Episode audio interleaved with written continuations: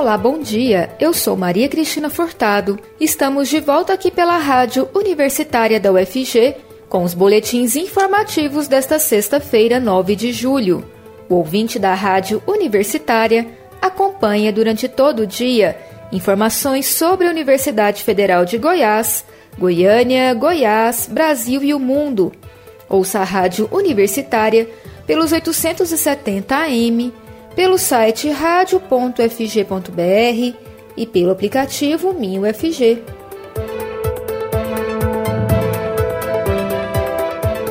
O desabamento de um reservatório com capacidade para um milhão de litros de água em Senador Canedo, na região metropolitana, destruiu seis casas e deixou um adolescente gravemente ferido nesta quinta-feira. Pelo registro de uma câmera de segurança, o acidente aconteceu às 9 horas e 50 minutos da manhã. O reservatório de água instalado na Praça Bom Jesus, entre a rua Clóvis Bertoldo de Souza e a Avenida Presidente Roosevelt, era do tipo caixa d'água cilíndrica, apoiada de fundo reto. O modelo é indicado para abastecimento urbano e considerado seguro. Na parte interna, a de Senador Canedo era dividida em níveis superior e inferior. Uma hipótese para a queda, que surgiu logo após o acidente, foi de que o reservatório estaria com a parte de baixo vazia e a seção de cima cheia, podendo ser este um dos motivos do colapso. A possibilidade é vista como improvável pelo diretor operacional da Sanesc, Arthur Moreira. Segundo ele, a empresa tem uma equipe que passa todos os dias em todos os reservatórios da cidade, averiguando exatamente isso. O diretor acrescenta que, sem uma análise técnica sobre soldagem e qualidade do material, é difícil afirmar o que aconteceu. A vida útil de reservatórios do mesmo tipo vai de 15 a 20 anos, sendo que após esse período é possível fazer um reforço estrutural para manter o reservatório em funcionamento. O custo médio é de 500 mil reais. Apesar de o nome da empresa responsável pela construção ser questionado, a Sanesc decidiu não informar, porque, segundo a agência de saneamento, ainda está analisando os documentos.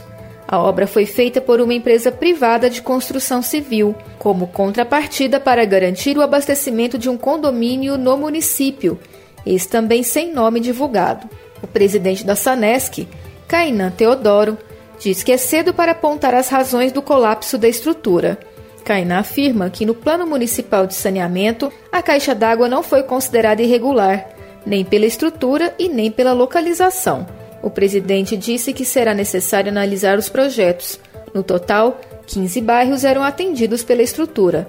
O prefeito Fernando Peloso, do PSD, visitou as casas e disse que a prefeitura irá assumir os prejuízos.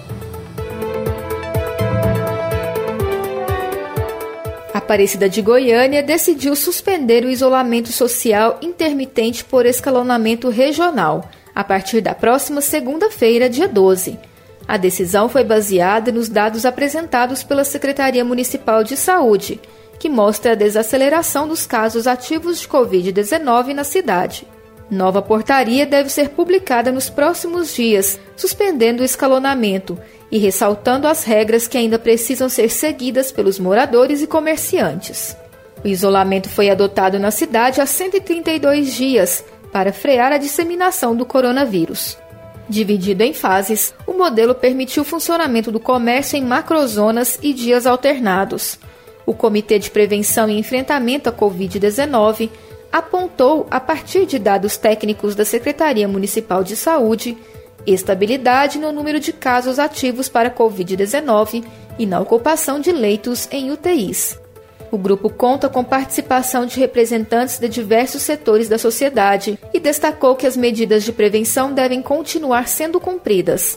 O prefeito de Aparecida, Gustavo Mendanha, afirma que a fiscalização segue normalmente para evitar que as medidas sanitárias sejam descumpridas no município. Desde o início da pandemia, a Secretaria Municipal de Saúde de Aparecida realiza testagem em larga escala os casos positivos de Covid-19 são monitorados pelo Serviço de Telemedicina do município diariamente. Até o momento, já foram realizados mais de 300 mil testes do tipo RT-PCR, que é o mais preciso para detectar a doença. A cidade também já aplicou mais de 230 mil doses de vacina contra a Covid-19.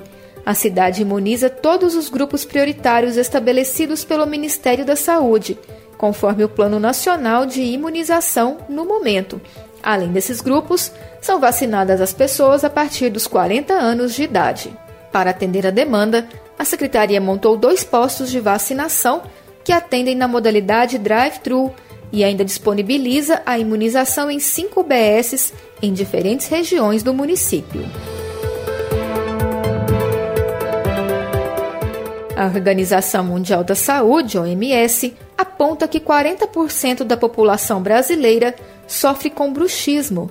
Mas você sabe o que é o bruxismo? Para saber mais sobre essa patologia, eu conversei com a odontóloga Carla Rockenbach. Vamos ouvir. O bruxismo afeta 40% da população brasileira, segundo dados da Organização Mundial da Saúde, OMS. No mundo, 30% da população é afetada por esse incômodo. E você sabe o que é o bruxismo? É o hábito de apertar ou ranger os dentes, uma patologia que pode trazer sérias consequências. O bruxismo pode ser causado por estresse e ansiedade. Pode ocorrer tanto sob vigília quanto durante o sono, podendo resultar em enxaqueca, dores musculares e dentes trincados. E sobre este assunto, vamos conversar com a odontóloga Carla Rockenbach. Olá, obrigada por falar com a Rádio Universitária da UFG. Olá, Rádio Universitária. Obrigada pela oportunidade. Como é feito o diagnóstico de bruxismo, já que em muitos casos o problema acontece quando o paciente está dormindo? Então, normalmente o próprio paciente chega ao consultório relatando, né, que ele está tendo o hábito aí de apertar os dentes, ranger os dentes. Isso pode ser sim durante a noite, mas também pode acontecer durante o dia. Existe alguma faixa etária que é mais comum ser acometida pelo bruxismo? Crianças também têm? Normalmente o bruxismo acomete as pessoas mais jovens, porque ele também tem uma causa que está associada a um padrão psicológico do paciente, né? Tem muito a ver com estresse, com ansiedade, com fadiga, com alimentação, enfim, existem muitas vertentes hoje, principalmente nesse momento, que falam sobre o bruxismo. E sim, as crianças também têm, existem relatos, né, de crianças que têm bruxismo e depois ao longo dos anos acabam perdendo esse hábito. Então a gente realmente tem que investigar para tentar definir qual seria a causa. Esse dado de 40% da população brasileira ter bruxismo reflete que nossa sociedade está estressada? Acredito que isso reflete que a gente está numa ânsia de informação, né? Quanto mais a gente tem acesso aí à tecnologia, o WhatsApp, né, que hoje as pessoas elas lidam com tudo de forma muito momentânea, né? Hoje a gente recebe uma mensagem, todo mundo quando manda o WhatsApp entende que a gente está disponível para responder aquilo naquele momento, né? Hoje é muito difícil alguém ligar para resolver alguma coisa. Então são milhões de coisas acontecendo ao mesmo tempo e eu acredito que sim, tem, tem muito a ver com essa intensidade que a gente vive as coisas. E aí, somando isso, cada vez a gente dorme menos, cada vez a gente se exercita menos, cada vez a gente come pior. Então, manter um estilo de vida hoje saudável, com equilíbrio, né, com, com, com, a gente tentando entender tudo que está à nossa volta, eu acredito que seja sim um fator que potencializa a, a existência do bruxismo em tão larga escala hoje. Como é o tratamento? Além da questão física, é importante também ter um acompanhamento psicológico? Então, é importante a gente detectar qual é o perfil do paciente, se ele tem algum problema oclusal realmente, ou se isso está ligado mais a um fator psicológico, para a gente poder tentar fazer um tratamento multidisciplinar.